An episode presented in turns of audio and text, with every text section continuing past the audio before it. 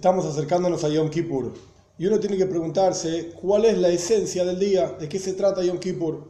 La Torah nos dice que Yom Kippur es el día que vamos a expiar frente a Hashem, nos vamos a purificar.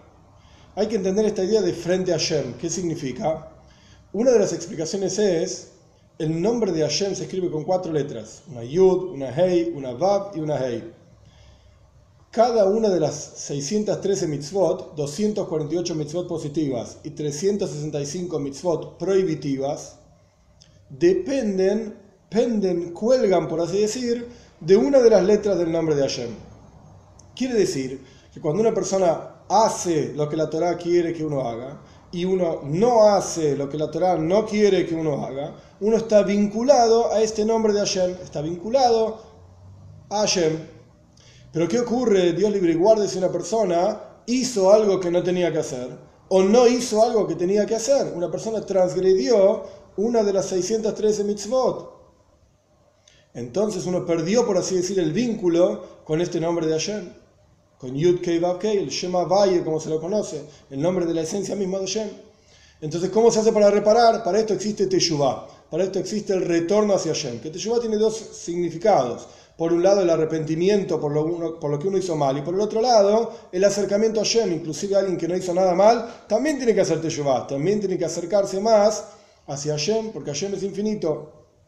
Ahora bien, esta idea de la Teshuvah es lo que hace que nosotros estemos Lifnei Hashem, antes que el nombre de Hashem, porque la palabra Lifnei en hebreo quiere decir frente a Hashem o antes de quiere decir que Teshuvah tiene el poder, el arrepentimiento y el acercamiento a Hashem tiene el poder de una persona que estaba, por así decir, lejos de Hashem, elevarse por sobre el nombre mismo de Hashem, desde donde pendían las mitzvot, y poder corregir aquello que una persona hizo mal.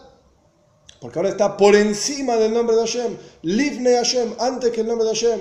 Ahora bien, ¿cómo se hace Teshuvah? ¿En qué consiste esta idea de Teshuvah? Uno de los conceptos es cuando la persona entiende que dentro suyo, cada Yehudi tiene dentro suyo una Neshome, un alma, y esta Neshome es un pedazo de Hashem en lo alto, literalmente. Quiere decir que es algo muy elevado, tiene la esencia misma de Hashem dentro de cada uno de nosotros. Y esta esencia bajó desde su lugar santo y bajó nivel tras nivel y se invistió dentro del cuerpo de uno mismo. Como dice el Talmud, me igro de un alto monte le piramixa a un terrible pozo, que es el cuerpo de uno mismo, que no hace lo que Hashem quiere, que no piensa lo que Hashem quiere que uno piense, que no habla de cosas positivas, cada uno se conoce a sí mismo, etc. Cuando uno piensa en este pedazo de Hashem, esta chispa de Hashem que está dentro de uno, que bajó tan profundo, a un lugar tan terrible y tan oscuro, y uno tiene misericordia y compasión de ese pedazo de Hashem que está dentro de uno. Esta misericordia hace que se despierte la misericordia de Hashem sobre uno, y esto es lo que lo lleva frente a Hashem, antes que Hashem, por encima del nombre de Hashem.